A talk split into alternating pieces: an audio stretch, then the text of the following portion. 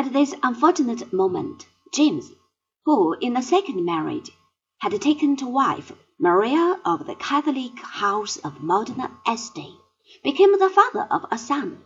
This meant that the throne was go to a Catholic boy rather than to his older sisters, Mary and Anne, who were Protestants. The man in the street again grew suspicious. Maria of Modena was too old to have children. It was all part of a plot.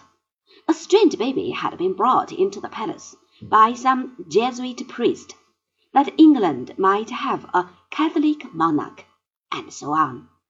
It looked as if another civil war would break out.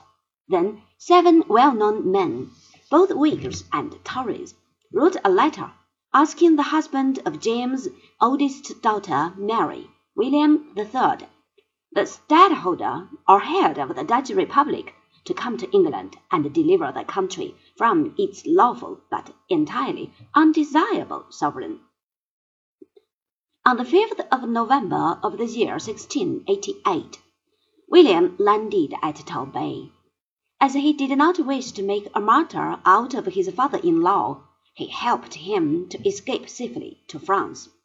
On the 22nd of January of 1689, he summoned Parliament. On the 13th of February of the same year, he and his wife Mary were proclaimed joint sovereigns of England, and the country was saved. For the Protestant cause.